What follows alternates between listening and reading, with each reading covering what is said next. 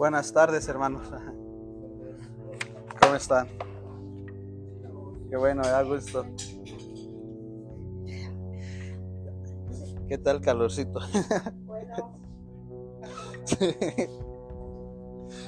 Bien, hermanos, pueden tomar su lugar. Es una bendición poder estar esta todavía mañana con ustedes. Es una gran bendición poder estar esta mañana aquí. ¿Qué tal la serie Madurez Emocional? ¿Buena o no tan buena? ya mejor nos cambiamos, ¿no? Bien, iglesia, pues vamos a, vamos a seguir con esta serie. Este, yo pensé que era hoy el último, pero no sé. Puede ver un poquito más, ¿verdad? Bien, vamos a orar. Dios, te doy gracias en esta hora por tu infinito amor, por tu gracia. Dios, em, me pongo en tus manos, que seas tú hablando a través de mi boca, que no sean palabras de hombre, ni, ni, que le, yo le ponga más o menos, que seas tú, Dios, edificando a tu iglesia, que sea esta palabra medicina para el alma, que tú sazones estas palabras, Dios, y que podamos no irnos como estamos, sino que nos podamos ir en bendición, como dice tu palabra. Te doy gracias en esta hora, en el nombre de Jesús. Amén. Amén. Bien, iglesia. Recordemos que hemos estado basándonos más que nada en el libro de Marcos, en Marcos 8, que hemos estado meditando. Muchas veces pasamos por alto eh, muchas em, las historias, ¿verdad? De la Biblia y decimos, ay, esa ya la leí, pero si estudiáramos le podemos sacar muchísimo jugo a todo lo que es la palabra de Dios, ¿verdad? Le sacamos muchísimo jugo y nos hemos detenido en esta historia que yo le he titulado, que también es una parábola, la palabra parábola significa enseñanza, ¿verdad? Y, es Jesús enseñándonos sobre este, este hombre ciego, que hemos visto que era un hombre ciego, ¿verdad? Que, que Dios le escupe, trata con sus emociones y, le va dando cierto enfoque, ¿verdad? A esto. Y empieza diciendo, veo, cuando empieza a ver, dice, veo árboles que caminan y luego dicen, veo a gente que empieza a caminar, ¿verdad? Y hemos enfocado ahí. Pero ahora el título de esta enseñanza es Avanzando hacia la madurez. Porque una cosa, este hombre fue ciego, fue sano, perdón, después de, esta ceguera, pero ¿qué queda más de su vida? El plan y el propósito de Dios no es ser libres de una ceguera, sino avanzar hacia un propósito, ¿verdad?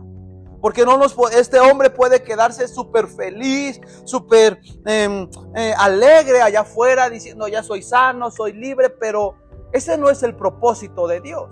El propósito de Dios es seguir avanzando, ¿verdad?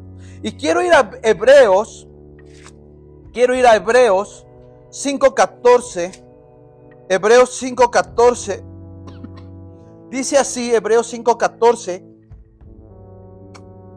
es algo de lo que vimos hace 15 días por Zoom. Hebreos 5:14 dice así, el alimento sólido es para los que, los que son maduros. Perdón, para los que no son maduros.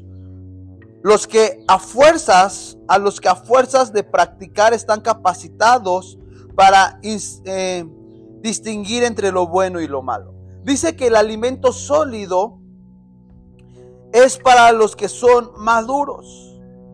Ahora bien, aquí hay una palabra bien importante, ¿verdad? Madurez. ¿Cómo alcanzamos la madurez? Comiendo alimento sólido, dice la palabra. Porque si tú te vas al de arribita, en el 3, pues el que se alimenta de leche sigue siendo bebé y no sabe cómo, y no sabe cómo hacer lo correcto. Entonces, un niño inmaduro que no ha alcanzado una madurez siempre hace lo incorrecto, dice la palabra de Dios. Pero ¿por qué hace lo incorrecto? Porque se la pasa tomando leche. Y muchas veces la leche es buena para cada etapa del crecimiento humano, ¿verdad? Para un recién nacido la leche es el 99.9% depende para su desarrollo. Pero hoy nosotros tomamos leche, ya no nos da igual.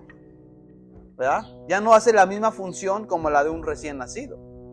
Pero después Pablo le dice, el alimento sólido es es para los que son maduros. Entonces necesitamos practicar la madurez. ¿Cómo yo practico la madurez, iglesia? Es una buena pregunta. ¿Cómo yo puedo alcanzar o practicar esta madurez? Alimentándome, dice aquí, con alimento sólido. ¿Y cuál es el alimento sólido? Es la palabra de Dios. La palabra de Dios, si tú quieres avanzar en la madurez, tienes que meterte en la palabra de Dios. Pero si tú no te metes en la palabra de Dios, actuaremos inmaduramente constantemente. Si yo no medito en este bendito libro llamado Biblia y solo medito en solo la leche, solo medito en lo que me conviene, solo practico lo que me conviene, pero no llevo los estatutos de Dios, no podré alcanzar una madurez, iglesia. ¿Ok? Hebreos 6.1 sigue diciendo, allá abajito, así que dejamos de repasar Así que dejemos de repasar una y otra vez las enseñanzas elementales acerca de Cristo. Por lo contrario, sigamos adelante hasta llegar a ser maduros en nuestro entendimiento. No puede ser que tengamos, eh, no puede ser que tengamos que comenzar de nuevo como los con los importantes cimientos acerca del arrepentimiento, de las malas acciones y de tener fe en Dios. Salud. Me gusta porque Pablo dice, ok, ustedes que ya son maduros, ya están comiendo alimento sólido. Pero no porque ya estén comiendo alimento sólido, fíjense cómo está diciendo. Así que dejemos de repasar una y otra vez las enseñanzas elementales acerca de Cristo. ¿Qué, qué, cómo les habla Pablo a los hebreos diciéndoles, a ver pueblo, Defínanse bien en sus, en sus emociones, en su madurez. ¿Se van a seguir comportando como niños o ya son adultos? Porque de ahí va, va a dar todo, porque dice, dejemos de repasar una y otra de las enseñanzas. ¿Cómo? Es bueno bailar, es bueno tomar. Dejémonos, dice Pablo, despojémonos de esos pensamientos tan elementales. Si tú ya eres una persona madura en el Evangelio, no puedes estar perdiendo tu tiempo y tus pensamientos en el enfoque en las enseñanzas tan elementales que Jesús dejó.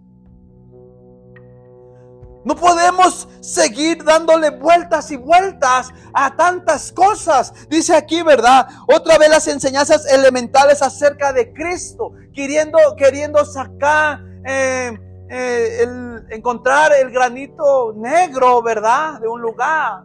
Ya está dado. Si tú ya tienes el fundamento, ya tienes las razones que son Cristo, iglesia, de ya, ya tienes los fundamentos, quédate ahí. Ah, muchas gracias.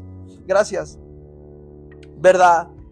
Por el contrario, sigamos adelante. No nos podemos detener, iglesia, en, en, comportamientos, en actitudes, porque si empezamos a ver las actitudes de otros, eso nos hace regresar a ser niños inmaduros. Y ese no es el propósito de Dios. No es el propósito de Dios mirar lo que hacen otros, sus comportamientos, porque eso nos llevará a la inmadurez de nuevo y será un ciclo que nunca podremos cerrar. ¿Verdad? Dice, por el contrario, sigamos adelante hasta llegar a ser maduros. ¿Cuál es el propósito de Dios sobre nuestras vidas? Que seamos maduros. Y vaya reto que nos dejó Jesús. Vaya reto que Jesús nos dejó, ser maduros. Ser maduros, ¿verdad? Muchos dicen que la madurez se da a los años y no es verdad. Muchos dicen que una persona es madura cuando tiene el conocimiento de la palabra de Dios. No es tanto. ¿Sabes cómo es la madurez? Y vamos a ir, este es el tema que vamos a ir aprendiendo hoy. Entonces dice, sean maduros, ¿verdad? Sean maduros. Dice, no puede ser que tengamos que comenzar de nuevo con los importantes cimientos acerca del arrepentimiento. Una persona madura no se regresa al fundamento, porque el fundamento es Jesucristo. Y si yo entiendo que Jesucristo es el fundamento, y si mi inmadurez es porque aún me han ofendido, me han hecho esto, me han atacado, y si vuelvo otra vez volveré a estar en el fundamento. Y Jesús quiere que avancemos hacia la madurez, iglesia. Que crezcamos en la madurez bíblica. Porque hay madureces. Eh, eh, si yo fuéramos y le preguntáramos a un psicólogo qué es madurez, defínanos para usted qué es una persona madura. El psicólogo con sus conocimientos, él podrá decirte que es madurez. Nosotros podemos, cada quien tiene una definición que es madurez, pero no conforme a la palabra de Dios. Y es esto lo que hoy vamos a aprender, ¿verdad? El conocimiento de la verdad es diferente a una madurez espiritual. El conocimiento de la verdad de Dios es diferente a una madurez emocional. Muchos dicen es que él tiene mucho conocimiento de la verdad de Dios. Y sí, qué bueno, qué bueno. Pero puedes, aunque tenga conocimiento, es inmaduro emocionalmente. Aunque alguien pueda conocerse todos los pasajes de la Biblia, podrá tener tantos seminarios, tantos cursos, tanta preparación, pero puede tener escasez de madurez emocional. Y yo diría que eso es un peligro para la sociedad. Tener tanto conocimiento, pero inmaduro a la vez, eres un peligro. Y hay mucha gente así afuera. Mucha gente que tiene tanto conocimiento, pero inmaduro emocionalmente. Y eso es, lo contrario. Mucha gente, nunca podemos, entonces si tú eres maduro emocionalmente y lo llevas, empatas con el conocimiento de Cristo, serás una bendición para los de allá afuera y para los de aquí. Es muy diferente, ¿verdad? El conocimiento nos lleva a ser religiosos. El conocimiento nos lleva a ser dogmáticos. La palabra dogmático es, exige una, una verdad, exige que una verdad sea aceptada sin, sin, que tenga que ser cuestionada. Es como yo digo, vamos a tomar todos jugo de uva y, y no me cuestionen, es esto. Eso hace el conocimiento. Y eso va en contra de Dios, iglesia. Entonces necesitamos, iglesia, dejar atrás tantos cuestionamientos y enfocarnos hacia Jesucristo, ¿verdad? Pero hay procesos que interrumpen la madurez. A unos los procesos los hacen más maduros o a otros los procesos los interrumpen para alcanzar la madurez. Unos, el proceso, en medio del proceso, te quedas ahí como niño o te quedas como dice ahí Pablo, ¿verdad? En Hebreos 6.1, sigan adelante hasta llegar a ser maduros. Hay dos procesos, ¿verdad? Procesos que interrumpen la madurez, tolerar y justificar. Es que yo, yo tolero y me justifico. Yo soy, yo soy así porque tolero y quiero justificar mis acciones. Pero la persona que es madura emocional y física y espiritualmente nunca justifica.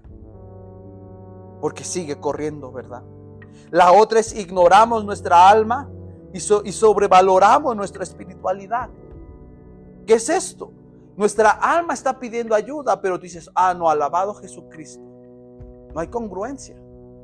Una persona que va hacia la madurez atiende más el alma y deja la espiritualidad. Hay tanta gente, no sé si ustedes ven a tanta gente mega espiritualoide, ¿verdad? Hoy en día hay tanta gente tan espiritual y dice, ay, siento aquí a Dios y, hace tanto show y pancho, ¿verdad? Tanto show y pancho. Y su alma está toda mal. Su alma está inmadura.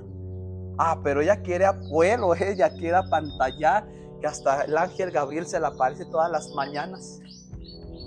¿Verdad? Pues ni se le aparece, pero nos los hace creer, ¿verdad? Y te da tu pildorita. Y dices, ah, esa sí es, esa sí es sierva del Señor o siervo del Señor. Mangos. Mangos, ¿verdad? Eso hace que interrumpa nuestra, nuestra madurez, ¿verdad? Vamos a Juan 15. Juan 15. Juan 15. Vamos a Juan 15. Juan 15. Juan 15. Juan 15, del 1 al 4, gracias. Dice, Jesús afirmó, bueno, no, no dice aquí, es un punto. Jesús afirmó que él existió en un discípulo. Y es, eh, bueno, Jesús afirmó que es un discípulo. Y vamos a ver qué es lo que es un discípulo, ¿verdad? Es permanecer en él y practicar sus enseñanzas. Y fíjense qué dice. Yo soy la vid verdadera y mi padre es el labrador. Es él corta de mí toda rama que no produce fruto y poda las ramas que sí dan fruto, para que den aún más. Tres, ustedes ya han sido podados y purificados por el mensaje que les di.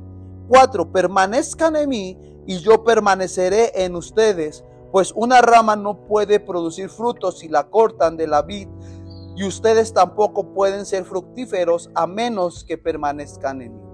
Cinco, ciertamente yo soy la vid y ustedes son las ramas. Los que permanecen en mí y yo en ellos producirán mucho fruto, porque separados de mí no pueden hacer nada. Aquí viene algo bien importante. Una persona que es discípulo de Jesús tiene que tener madurez, se supone. Hoy en día todos se dicen discípulos. Hoy en día todos se dicen y se hacen llamar que son discípulos. Pero vamos a ver qué es esto. Porque a pesar de que nosotros somos discípulos, ¿verdad? A pesar que nosotros somos discípulos, iglesia, no nos comportamos como discípulos muchas. Muchas veces decimos que somos seguidores de Jesús, pero no somos seguidores de Jesús, ¿verdad? Pero dice aquí, ¿verdad? En el 15.1, yo soy la vid verdadera y mi padre es el labrador. El que corta, el que corta de mí toda rama y no produce fruto y poda las ramas, así que no dan fruto. ¿Para qué te pueden dar? Tú y yo, cuando has conocido a, a Cristo, has caminado con Jesús, has sido podado, ¿ok? Has sido podado. Dice ustedes ya han sido podados y purificados por el mensaje que les di. ¿Cuál fue el mensaje que Jesús les dio? Pueden estudiarlo. Es un mensaje de salvación, de arrepentimiento. En fin, es el mensaje. Pero ojo iglesia, noten esto. ¿Por qué si Dios nos poda, seguimos actuando inmaduramente? ¿Por qué si Jesús dice que Él es la vid verdadera? Y si estamos con Él, ¿verdad? Y nos da un mensaje y estamos podados, nos, nos comportamos inmaduramente. Algo que me llamó la atención, que estuve buscando. ¿Saben cuántas veces aparece la palabra discípulo en la Biblia? ¿Alguien tiene idea? ¿No? En el Nuevo Testamento aparece 250 veces. Muchas veces. Al parecer una cantidad de, de estas veces tiene que dar mucho que decir. ¿Sabes cuántas veces aparece la palabra cristiano o creyente en la Biblia? Tres veces. Entonces, hace esto que nos tiene que abrir los ojos, iglesia. Nos abre los ojos en decir que Dios le da tanto valor a un cristiano, a un discípulo. Jesús no vino a ser cristianos. Él no vino a ser creyentes. Él vino a ser discípulos, iglesia. Él vino a ser discípulos. Pero muchas veces nosotros decimos ser discípulos de Jesucristo, pero nos comportamos como creyentes y cristianos. Tu madurez define si eres discípulo o eres cristiano o creyente, iglesia. ¿Qué, qué define tu vida, iglesia? ¿Eres discípulo? Si eres discípulo, iglesia, eso va a, traer madurez en tu vida. Pero si tú eres un creyente, simpatizante, ¿verdad? Dice, ojo, ojo, fíjense qué dice la Biblia. Ojo, dice la Biblia que los demonios creen y tiemblan. Y si tú dices ser creyente, ser simpatizante de Jesucristo, pues eres parte de esos demonios. Porque un discípulo tiene una madurez. Ojo, vamos a ir viendo varios puntos. Discípulo no es, no es sinónimo de perfección. Yo me atrevo a decir que son discípulos de imperfección hacia la madurez. Muchos dicen, ¿verdad? Es que tú eres cristiano y, y fallas y pecas y haces esto. ¿Qué leímos en Hebreos 6.1? En el proceso de la, caminando hacia el proceso de la madurez. Eso no nos da el comodín de decir, ah, sí vamos a pecar, ¿verdad? Saquen las gomichelas o cosas así, ¿verdad? No, ¿verdad? Para nada, ¿verdad? Dentro de ocho días vamos a, va a haber este, este, ¿cómo? Este, no gomichelas, va a haber este, sangri, sangri, sangrías locas, sangrías locas. Bien, iglesia. Entonces, iglesia, eso es lo que define la madurez. La madurez, ¿verdad? Entonces también, ¿qué otra pregunta? Pues, ¿Qué es un discípulo? De acuerdo a lo que leímos en Juan 15, ¿verdad? ¿Qué es un discípulo? Un discípulo es un aprendiz permanente que nunca pierde la capacidad de aprender y de asombrarse. Me gusta. Es la forma más sencilla, porque teológicamente yo te puedo decir que es discípulo. Pero sabes, discípulo es un aprendiz permanente. ¿Y quién es nuestro maestro? Jesucristo. Yo sigo sus enseñanzas de Jesucristo. Que nunca voy a, me gusta cómo es esta definición, que nunca pierde la capacidad de aprender y de asombrarse. De aprender cada día más de. De asombrarme de sus milagros. De asombrarme de quién es Él, ¿verdad? Eso es. Además, también otra definición puede ser un discípulo, que es un discípulo, es el que tiene el carácter de Jesús. Un discípulo es el que tiene el carácter de Jesús. Y vaya, y si puede aplicarse que Jesús dijo, ser mansos, pero no mensos, no dice mensos, ¿verdad? pero dice ser mansos, ¿verdad? Cuando tú vas por la vida, tienes que ser manso, pero no menso. Eso es madurez. Pero mucha gente actúa mensa y mansa. Eso no es madurez. Muchos piensan que seguir a Jesús es caminar siendo menso y mansa. Pero Jesús dijo ser mansos. Pero yo le pongo, yo le anexo no mensos, ¿verdad? ¿Verdad?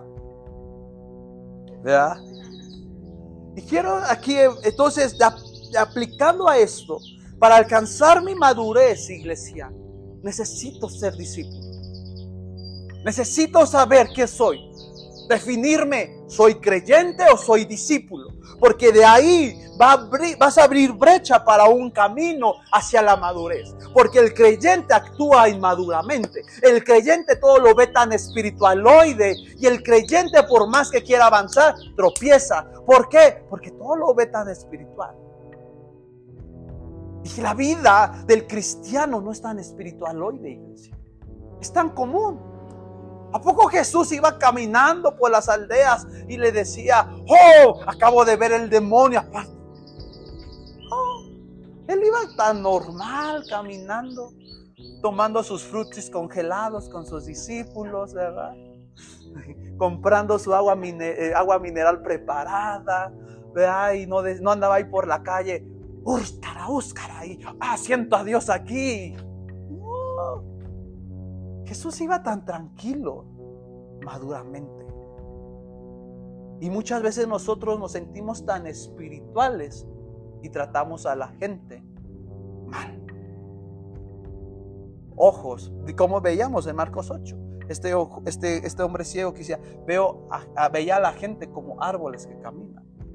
Y la inmadurez tratamos hacia la gente de acuerdo a sus frutos, de acuerdo a lo que puede obtener. Pero así no es Dios, ¿verdad? Entonces, este primer punto, vamos a ver, pero este es el punto como uno romano, por decirlo así. Estar con Dios antes que hacer. Estar con Dios antes que hacer. Y ahorita vamos a ir viendo esto. Estar con Dios antes que hacer. Hoy en día, iglesia, el cristianismo se ha metido una corriente de humanismo. Hoy en día el cristianismo lo han querido endulzar con humanismo. Hoy en día las iglesias hay, cristianas hay mucho humanismo. Querer tanto motivacionista, Tú puedes alcanzar el éxito. Por ser hija de Dios, puedes alcanzar esto. Y eso no lo dice la Biblia. Por ser hijos de Dios tenemos beneficios. Pero la Biblia no nos dice, este, antes había una, una corriente de hace años atrás que decían, por ser hijos de Dios, Dios nos da lo mejor a sus hijos o hijas y, y cosas así. No. La Biblia no nos habla de un mensaje de prosperidad como hoy el humanismo ha involucrado en la Biblia, ¿verdad? En las iglesias, perdón. El humanismo es activismo. El humanismo es activismo. Cristianismo es Cristo en todo en la vida de las personas. ¿Qué diferencia? Cristianismo es Cristo en todo en la vida de las personas. Cuando yo soy un discípulo, y mi mente está conectada a una madurez, está Cristo en mi día a día. El humanismo es activismo. Tengo que hacer esto para ganarme el cielo. Si tú, haces, si tú diezmas, tendrás la Cheyenne. No, iglesia. El cristianismo es Cristo en todo en la vida de una persona. Eso es. Humanismo son costumbres. Hay que hacer esto, esto y esto. Cristianismo simplemente permanecer con la vid. Dice, yo soy la vid y ustedes son los pámpanos. Esto es cristianismo, eso es discípulo. El discípulo es el que permanece con la vid. Fácil y sencillo. El humanismo te impone para, y te trata inmaduramente para que tú te crees que eres un árbol caminando. Qué diferencia, ¿verdad? Y quiero hablar de algo, a una teología que se está metiendo en las iglesias cristianas que no es, no es una corriente cristiana. ¿Cuántos no han escuchado que dicen, es que la, la, puerta, es que el diablo entró por la puerta? ¿No? O tienes una puerta abierta, así como este, eh, películas de los Vengadores, ¿no? El portal, ¿no? De, del doctor, se me fue este doctor, ¿verdad? de, Marvel, ¿verdad? Tiene portales y abre puertas para teletransportarse. Es que, eh, hermano, abrió una puerta. Eh, oye, ¿dónde dice eso la Biblia? ¿O lo dice? Es que Dios me está abriendo la puerta de la prosperidad. ¿Sí o no que hoy así dice? Dios me está abriendo la puerta para cambiarme de chamba. ¿No? Y eso no lo... ¿A poco Jesús decía, hermano? te presento. No, Jesús es el camino, la verdad y la vida. No hay otra puerta. No hay otra puerta, ¿verdad? Y entonces muchos dicen hoy en día, es que tengo con melón o con sandía. Y eso nos llega a ser inmaduros. Nos llega a ser inmaduros en no saber tomar decisiones maduramente. Decimos, bueno, al fin y al cabo tengo dos puertas abiertas. Si no es Chana, es Pedro o viceversa. ¿verdad? ¿Será o no será? Y eso nos lleva a actuar inmaduramente. Al fin que al cabo tengo una puerta abierta y puedo, si no, se me cierra. O luego hermano, vamos a orar para que Dios cierre esa puerta. Luego ya sí, hermanos. Que le cierre toda puerta. Oigan, ¿dónde? La Biblia no enseña eso. Eso, eso son corrientes para actuar inmaduramente. Porque muchas veces, hermano, quiero que cierre la puerta a, esa bandida que anda atrás de alguien, ¿no? Estás ahí, hermano, vamos a cerrarle.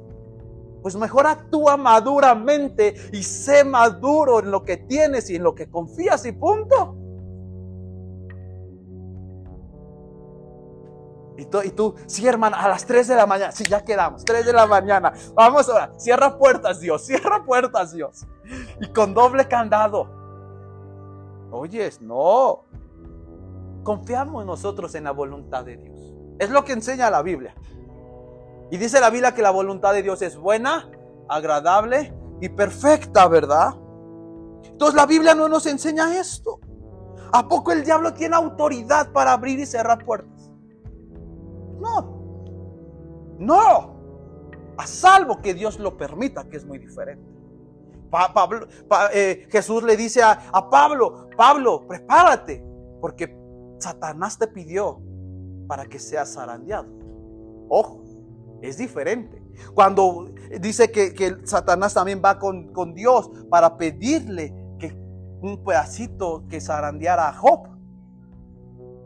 Pero nada puede pasar a salvo que Dios no lo permita. No hay puertas. Es que hermano, abriste la puerta, hermano. Yo estoy en la voluntad de Dios. Yo estoy en la voluntad. Y yo, yo, no, yo no voy a andar diciendo, Dios cierra puertas y cancela esto, porque es inmadurez. Yo estoy en la voluntad de Dios. Una persona madura acepta la voluntad de Dios. Por eso este título, estar con Dios antes que hacer. Antes de hacer todo, tengo que estar con Dios. Tengo que estar con Dios. Juan 15, 19. Juan 15, 19. Juan 15, 19. Juan 5, perdón. Juan 5, 19, perdón. Juan 5, 19. Dice así. Al instante el hombre quedó sano. Entonces, sí, Juan 15, 19. Juan, no, perdón. Juan 5, versículo 19. Dice, entonces Jesús explicó, les digo la verdad, el Hijo no puede hacer nada por su propia cuenta, solo hace lo que ve, ve que el Padre hace. Todo lo que está en el Padre, también Él hace el Hijo. Entonces, ahí está esa. ¿Cómo se truena esa postura? Dice, ¿verdad?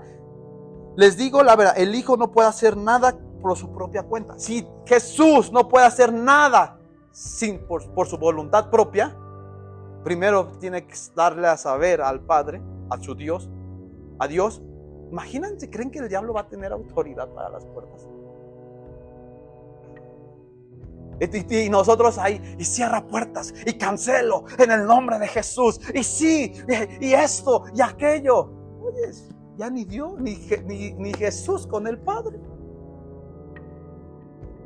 Y tú, tú bien espiritual hoy de, sí hermano, y aleluya, y parece que Dios estoy viendo. Ya no tomes tantas comichelas. ¿Verdad? Hay, ahora Lucas, vamos a Lucas 5.16. Lucas 5:16. Vamos, Lucas 5:16. Lucas 5:16 dice,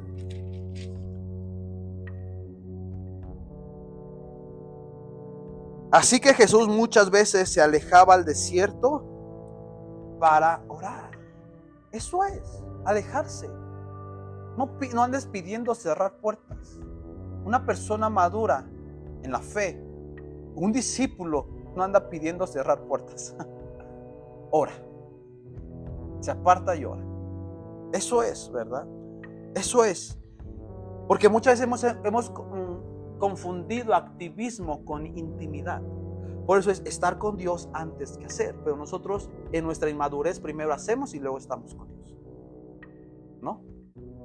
Nuestra inmadurez, ves a un, discípulo o a un creyente, lo ves, sabes que es inmaduro cuando primero hizo sin antes ir con Dios. Pero una persona madura, discípulo maduro, primero está con Dios y luego hace. ¿Por qué? Porque primero estuvo en intimidad, escuchó y hace lo que el Padre le mandó hacer. Pero nosotros hacemos al revés. Por instintos, ¿verdad? y nos llenamos de tanto activismo y pensamos que activismo es estar con Dios, pero el activismo nos aleja y la intimidad sí nos lleva. Vamos a Lucas ahí ahora, igual, Lucas 10, verso 39, Lucas 10, 39, Lucas 10, 39. Esta historia la vimos hace ocho días también, pero vamos a darle otro enfoque. Dice así su, su hermana María se sentó a los pies del Señor a escuchar sus enseñanzas. Lucas 10, 39.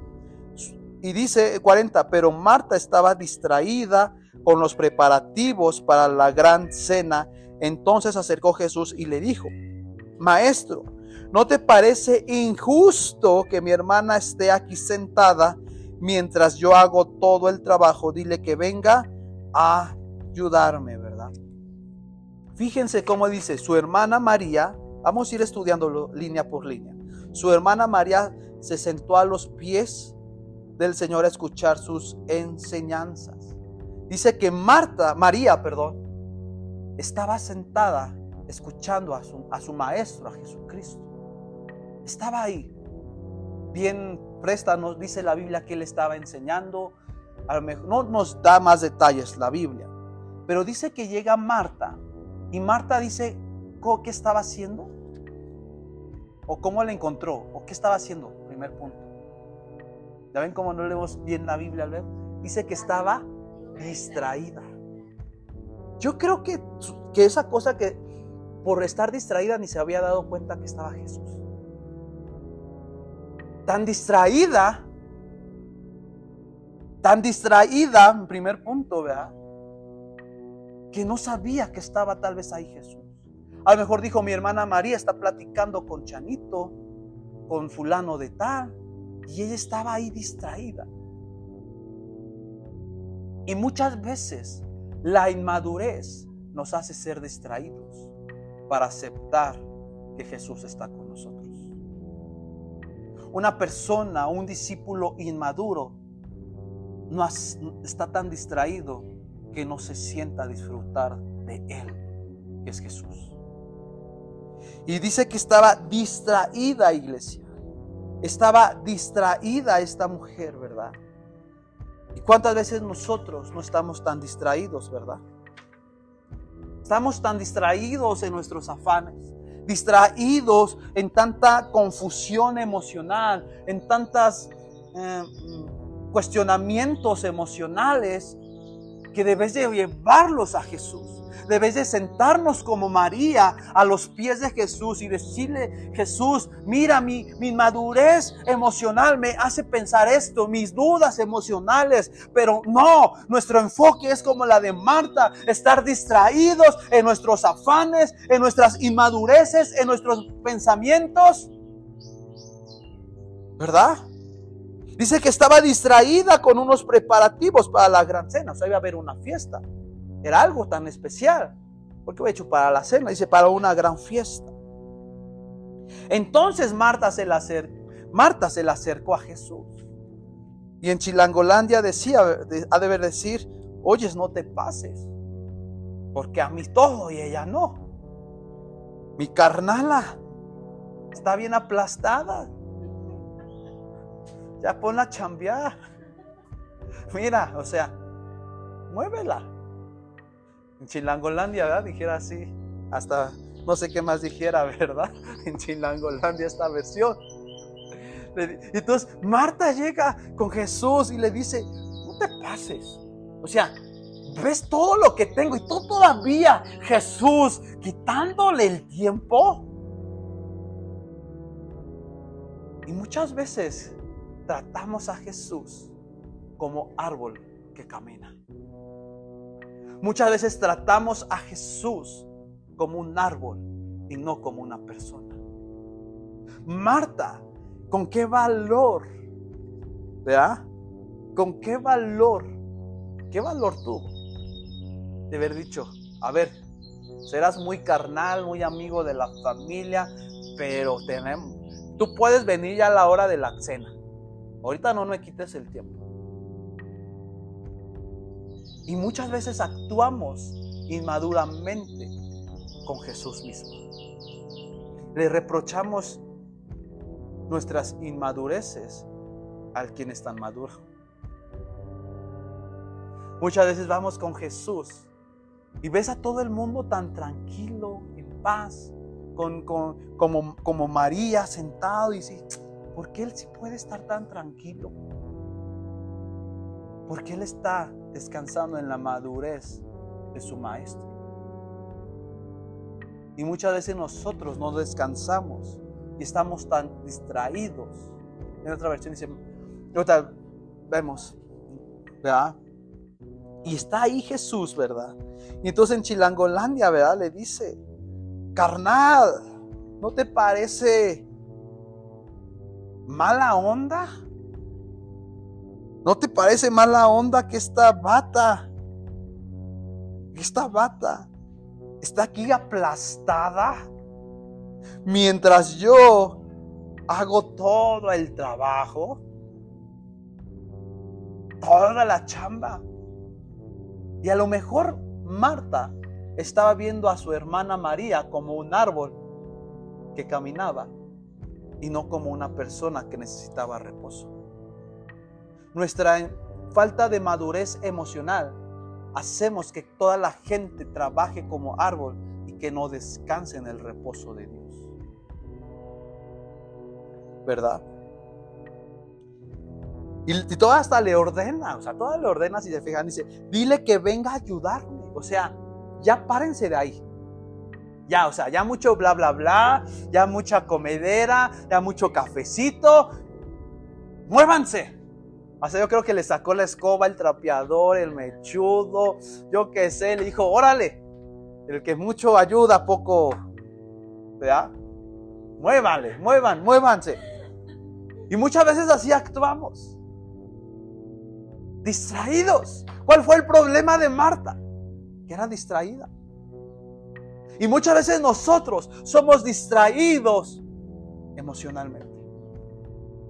Somos distraídos inmaduramente. Somos distraídos porque en nuestra cabeza hay tanta inmadurez que nos comportamos como niños recién nacidos y solo queremos leche, leche y leche. Y Dios te está diciendo, si sigues pidiendo leche, no verás el propósito de Dios sobre tu vida y sobre tus generaciones. Eso está fuerte, iglesia. Tu inmadurez la heredas a tus generaciones. Tu inmadurez la heredas. ¿Por qué no mejor heredar a nuestras generaciones una madurez emocional bíblica?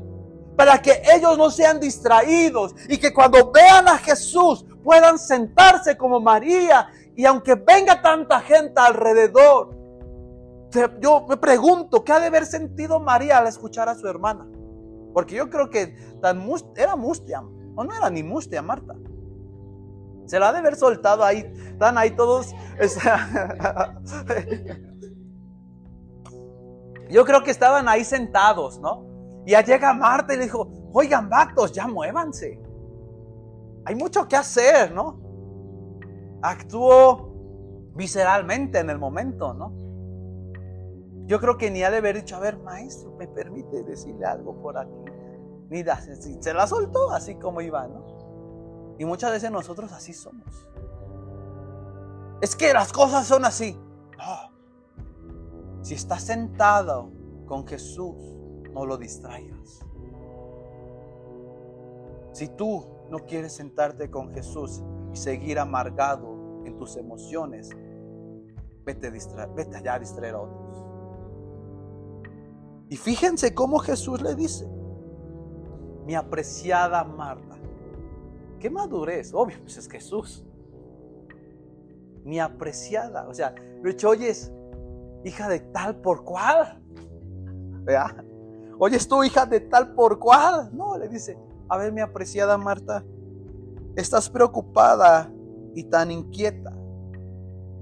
Una persona inmadura siempre emocionalmente siempre va a estar preocupada e inquieta. Dice, con todos los detalles. Solo hay una cosa por la que vale la pena preocuparse. Me encanta.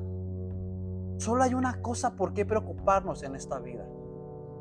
Vea, dice, María lo ha descubierto y nadie se la quitará. Qué revelación y enseñanza. Dice, solo hay una cosa por qué preocuparse. Y lo está haciendo en general. Solo hay una cosa por qué preocuparse, dice, ¿verdad? Solo hay una cosa. Solo una. ¿Y sabes qué estaba aprendiendo María con Jesús? Un tesoro. Le estaba dando un tesoro. Jesús le estaba dando un tesoro a María que era vivir una vida sana emocionalmente, una vida de dependencia de Él. A mejor Marta estaba afanada por la gran cena, dice la Biblia. Y Jesús le dice, apreciada Marta, echa a andar de nuevo, a andar tu ardilla, porque te estás equivocando. Piensas que la gran cena es lo que vale la pena. Estás equivocado. Hay algo más que vale la pena. Y muchas veces nos enfocamos más en cosas que no valen la pena emocionalmente que enfocarnos con el maestro. Y Marta, perdón, María había descubierto un tesoro, iglesia. Había descubierto un tesoro. Vamos a, Mateo 13. Mateo 13. Mateo 13. Hay cuatro maneras prácticas para ser maduros emocionalmente. Número uno, tomar decisiones radicales que te ayudarán a estar con Dios. Tomar decisiones radicales que te ayudarán a estar con Dios. El primer, este punto que dijimos, estar con Dios antes que hacer. Y, por eso, estar con Dios antes que hacer, o estar primero con Dios antes que hacer. María dijo, ah, que disfrutar la fiesta. Viene el maestro, sentémonos. Dicen por ahí, el que hacer siempre espera, o algo así dice por ahí un dicho, ¿verdad? Y María dijo, ah, pues primero estoy con Jesús y luego hago lo que tenga que hacer. Pero pensamos que como Dios es el Dios de todo el universo, Él tiene todo el tiempo y Él me puede esperar. Y no es así. Dios es lo primero y el número uno en tu vida. Mateo 13, 44 dice así. El reino de los cielos es como un tesoro escondido que un hombre descubrió en un campo. En medio de su entusiasmo, lo escondió nuevamente y vendió todas sus posesiones a fin de juntar el dinero suficiente para comprar el campo. Me llama la atención porque dice que un hombre, eh, dice, el reino del cielo es como un tesoro. Es un tesoro el reino de Dios. Yo no lo digo, le está diciendo Jesús. El reino de los cielos es como un tesoro. ¿Y un tesoro qué requiere? Está En primer lugar, un tesoro se esconde y hay que encontrarlo. Y luego dice, está escondido. O sea, está escondido. Dice que un hombre descubrió en un campo, eh, en, medio de, eh, en medio de su entusiasmo, lo volvió a esconder. Este hombre estaba entusiasmado, dice, ¿verdad? Como si tú te encontraras un millón de dólares, dice ya me vi, ¿verdad? Ya me vi. Pero dice que este hombre estaba tan entusiasmado en sus emociones que dijo, fíjense, fíjense, fíjense. En medio de sus entusiasmos lo escondió nuevamente. Fíjense, o sea, encuentra un gran tesoro y dice que está tan entusiasmado que va a su casa y vende todas sus posesiones a fin de juntar el dinero suficiente para comprar el campo. ¿No es ironía? Fíjense, dice que si este hombre descubrió, un, descubrió en un campo, eh, un hombre descubrió en un campo en medio de, su entusiasmo, escondió nuevamente y lo vendió. Y muchas veces, iglesia, nos dejamos llevar por el entusiasmo y la alegría, ¿no? Pero no maduramente. No maduramente. Y, y fíjense, muchas veces nos dejamos llevar por el entusiasmo. Y dice aquí también, ¿verdad? Que vendió todas sus posesiones. Si ya él quería hacerse rico, él, él, ¿se acuerdan lo que Jesús le dijo? Eh, ¿Se acuerdan lo que Jesús le dice a Marta? Marta, hay cosas más, más, más importantes por qué preocuparse. Y este hombre, el paralelismo, es lo mismo. Marta estaba preocupada. Este hombre dijo, ya me vi, mi vida solucionada, trabajé, eh, tengo esto. Y Jesús le está diciendo, no es así la vida, no es así la vida, ¿ok? Punto dos, experimenta, experimenta tus sentimientos ante Dios. Experimenta tus sentimientos delante de Dios. Muchas veces experimentas tus sentimientos con tu comadre, con tu compadre, con tu compañero de trabajo, con el vecino. Con él experimentas tus sentimientos. Pero ¿por qué no vas con delante de Dios y le dices, Dios, hoy me siento de la fregada? Pero tendemos más fácil a contar tus sentimientos a la gente. Y ojo, te traiciona. Traiciona. Tenemos que mucho, tenemos que experimentar. Mejor experimenta. Una persona madura experimenta sus sentimientos delante de Dios. Los salmos, vemos a los salmistas. Empiezan los salmos y cuando los has leído, con esto, con, con enojo, confusión, frustración. Porque los salmos expresan sus sentimientos hacia con Dios. ¿Por qué te abates, alma mía? Dios, estoy enojado. Y eso, fíjate, eso está en Salmos 41. Salmos 41. Salmos 40, 11, perdón. Dice, oh Señor, no me primes, no me prives de tus tiernas misericordias. Me encanta. Que tu amor inagotable y tu fidelidad siempre me protejan. Aquí el salmista está diciendo, Señor, no me prives de tus tiernas misericordias. No me las prives, le está diciendo, no me las quites, Dios. Que tu amor inagotable y tu fidelidad siempre me proteja quién protege? El amor y la fidelidad. Dice que tu amor inagotable y tu fidelidad siempre me protejan. ¿Por qué? Porque el amor de Dios siempre va a estar. La fidelidad de Dios siempre va a estar para restaurar nuestra alma, nuestras emociones. Iglesias, nadie, en absoluto nadie, tiene la capacidad, iglesia, de amar y sanar. Nadie. Nadie puede sanar nuestras emociones. Nadie puede sanarte. Solamente dice la palabra de Dios que su amor inagotable y su fidelidad. La fidelidad de Dios nos protege. Y su amor nos ayuda, iglesia. Nos ayuda. ¿Verdad? Otro punto. Integra el silencio y la meditación de su palabra. Integra el silencio y la meditación de su palabra. Es necesario luego guardar silencio en medio de la adversidad, en medio de las pruebas. Dice un salmo, callar y escuchar a Dios. Pero muchas veces nosotros no guardamos silencio y nos quedamos quietos, sino queremos actuar inmaduramente por nuestras fuerzas, hablando, justificando. Cuando está, dice aquí, ahorita vamos a ir este ¿verdad? Vamos a Salmo 145. Salmo 145. Salmo 145.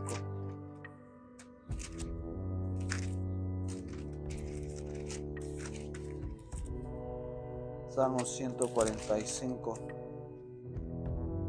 5 y 6. Salmo 145, 5 y 6. Dice, Meditaré en la gloria y en la majestad de tu esplendor y en tus maravillosos milagros.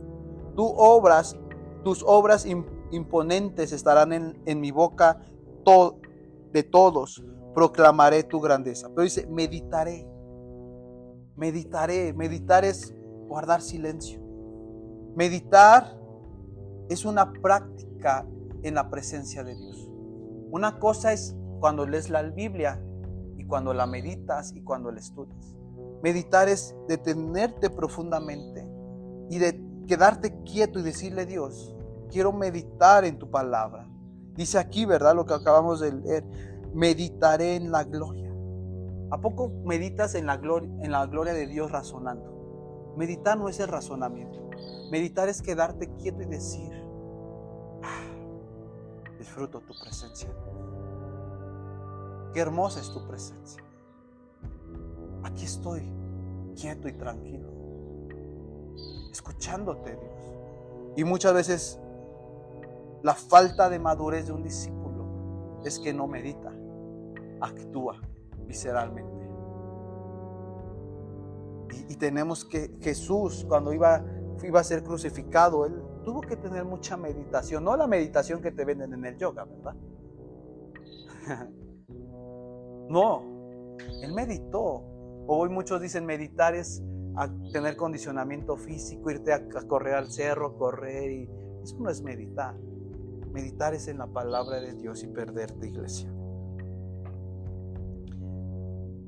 Y último punto, siga a Jesús crucificado, siga a Jesús crucificado y no al Jesús chilango. Siga a Jesús crucificado y no al Jesús chilango. ¿Qué tiene que ver esto? Muchas veces nosotros seguimos a un Jesús chilango. ¿Por qué? A mi manera, a mi forma, como yo creo. Pero Jesús tengo que seguirlo al verdadero Jesús. ¿Verdad?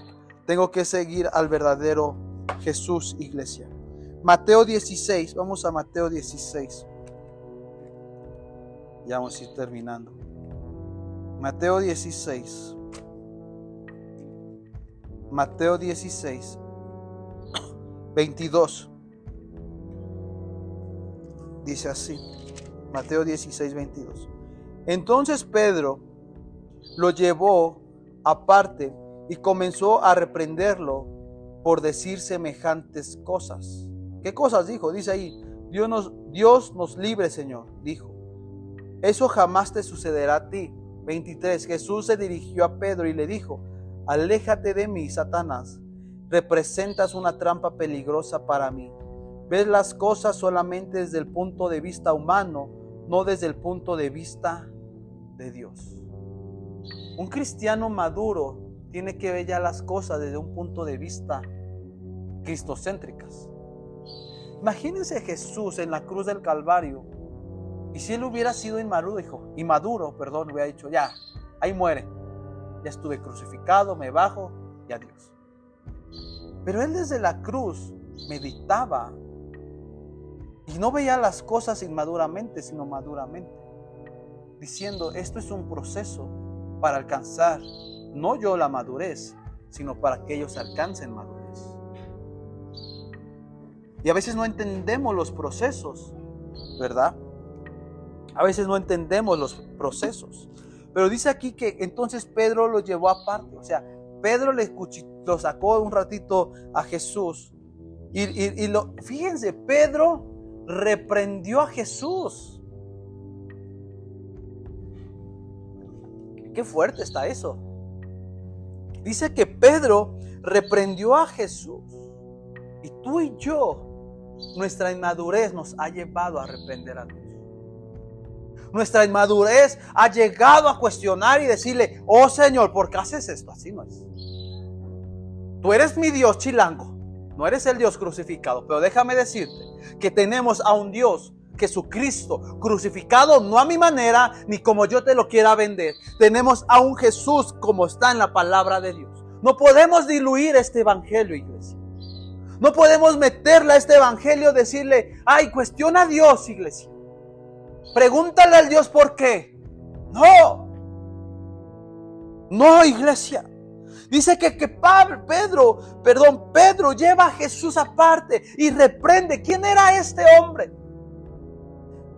Este Jesús que reprendió los vientos, reprendió el agua para que se detuviera en la barca, ahora se estaban volteando los papeles. El único que puede reprenderte se llama Jesucristo sobre tu vida, iglesia.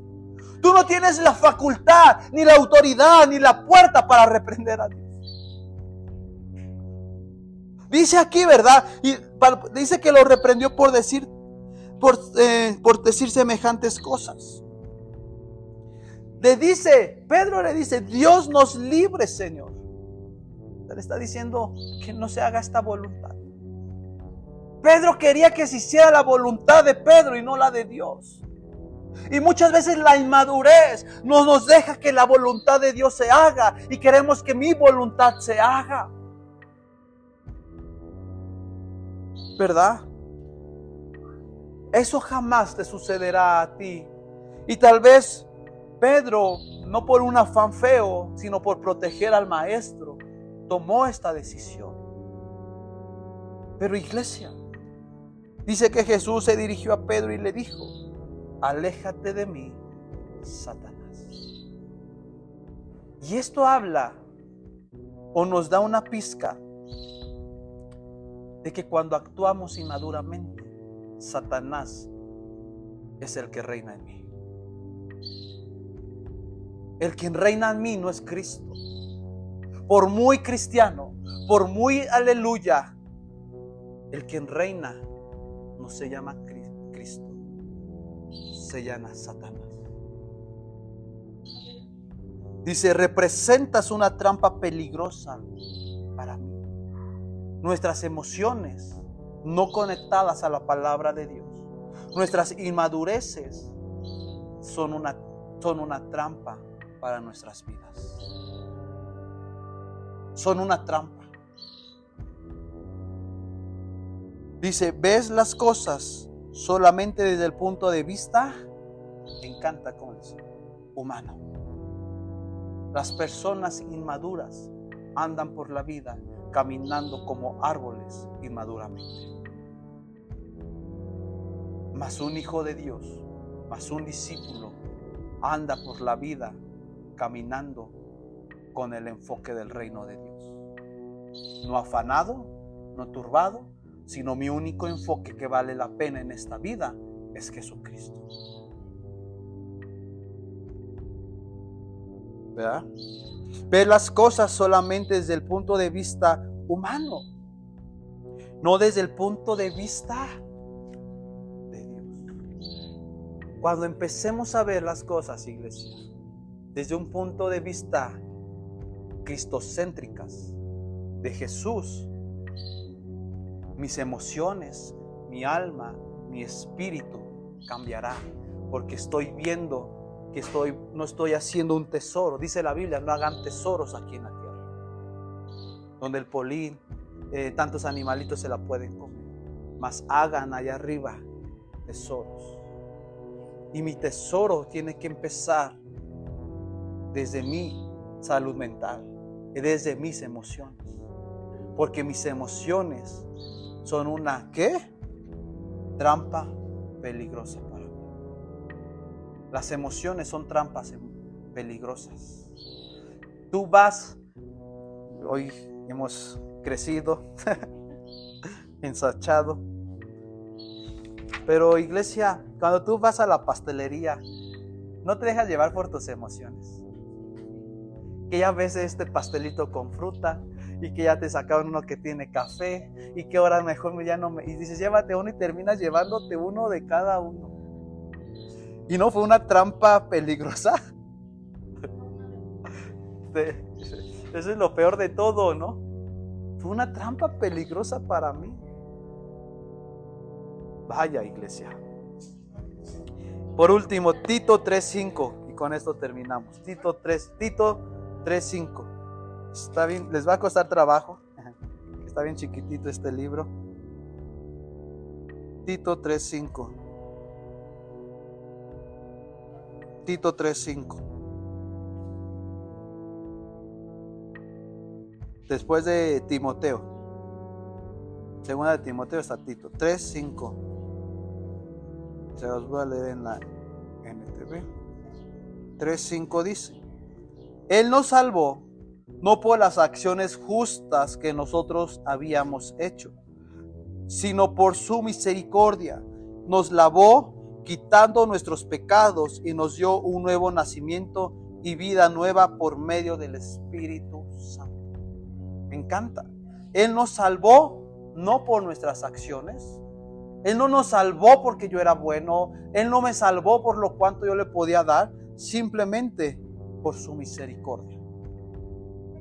Cuando alguien, ¿sabes cuando alguien es maduro espiritualmente? O tiene madurez, es cuando vive en misericordia.